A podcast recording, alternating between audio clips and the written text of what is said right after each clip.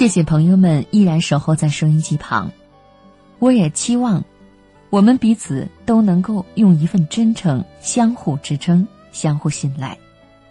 谢谢大家继续和安然相约《经济之声》财经夜读。很高兴带给朋友们一个充满了父女情深的亲情故事。接下来我们听女儿的午餐袋儿。虽然这个特殊的午餐袋儿是属于我女儿茉莉的，但是我已经细心照料了她十四个年头了。在上小学后不久。他就开始热心于为自己和家人装午餐袋儿了。他给每个袋子里装上三明治、苹果、买牛奶所需要的钱，有时还会留一个便条或者是一点零花钱。一天早上，茉莉递给我两个袋子，一个是通常的午餐袋儿，另外一个用胶带、钉书针和几个回形针密封了。我就问他：“为什么有两个袋子呀？”女儿回答：“另外一个是别的东西，里面装的什么呀？只是为你准备的一些别的东西。”我将两个袋子塞进公文包，亲吻他之后，便匆忙的上班去了。正午时分，匆忙吃完午餐以后。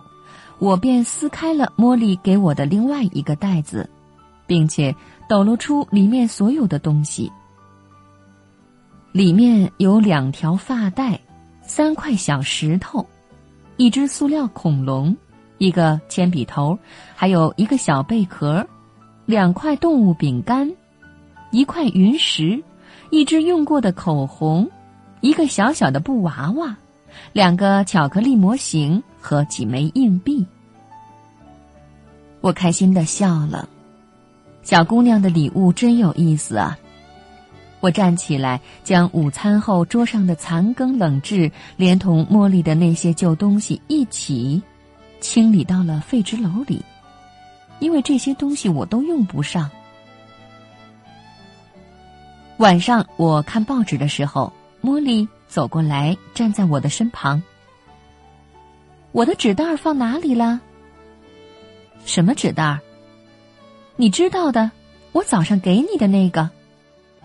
哦，我放在办公室里了。为什么还要啊？我忘了将便条放进去了。这时他将便条递给我。另外，我还想要回它呢。为什么还要回来呀？女儿说。爸爸，那些东西都是我的，我真的很喜欢他们。我以为你可能喜欢和他们玩，但是现在我想要回他们了。爸爸，你没有把他们弄丢吧？此时，女儿的眼里已经噙着泪水了。哦，没有，没有，我只是忘了把他们带回来了。我哄她说：“我明天。”一定把他们带回来，怎么样啊？趁他如释重负的搂住我脖子亲吻的时候，我打开他早晨忘记放进午餐袋的便条，看了看，上面写着：“，我爱你。”哎呦，我久久的注视着孩子的脸，懊悔的不得了。茉莉给了我她最珍爱的东西。一个七岁小女孩拥有的最纯真的爱，都放到了那个纸袋里，而我却把它忽略了。不但忽略了，我还因为那些小物件派不上用场而把它们扔掉了。这不是第一次，可能也不是最后一次。我感觉，我将要失去爸爸这个地位。我走了很长一段路，才回到办公室，来到让我悔过自新的地方。我拿起废纸篓，将里面的东西全都倒在桌子上。保洁员进来打扫的时候，我正在分拣倒出来的东西。他问我：“丢东西了吗？”我说：“是的，我非常在乎的东西。”保洁员说：“如果没错的话，应该还在这里。那东西什么样子啊？我来帮你找吧。”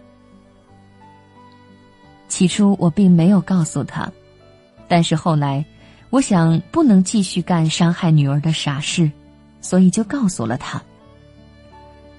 他没有笑，他说：“我也做过这种傻事。”因此，我们这对白痴兄弟开始在垃圾中寻找宝贝。我们相视而笑。再将塑料恐龙上面的芥末洗掉，并且将它喷上空气清新剂，去掉上面的洋葱味儿之后，我仔细的去掉棕色纸上的棉球，并且将它弄平整。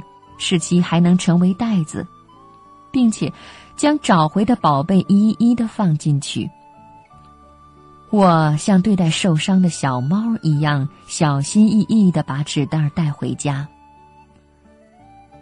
第二天晚上，我将它还给茉莉，她没有问我什么，我也没有做什么解释。吃完晚饭。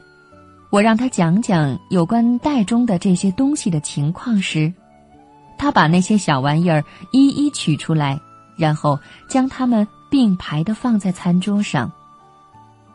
每样东西都是一个故事，一种回忆，寄托的梦想，还有虚构的朋友。我明白了，那些被我看作没什么价值的小物件，是孩子非常珍视的东西。使我惊奇的是，若干天以后，茉莉又将袋子交给我，让我带着去上班。依旧是这个破旧的，里面装着同样东西的袋子。我感受到了一种宽容、信任和无限的爱，并且体会到了作为父亲的更大的欣慰。随后几天、几个月，这个袋子一直跟随着我。我自己也不清楚为什么会这样做，更不清楚哪一天会不再这样做。一段时间以后，茉莉将注意力集中到了其他她一些非常珍爱的东西上，对这种小玩意儿已经失去了兴趣。她已经长大了。他在某天早上，把那个袋子送给我。茉莉说：“这是我曾经得到的最美好的东西，现在我把它们交给你。”此后，他再也没有要回过，因此，我一直保留着这个午餐袋儿。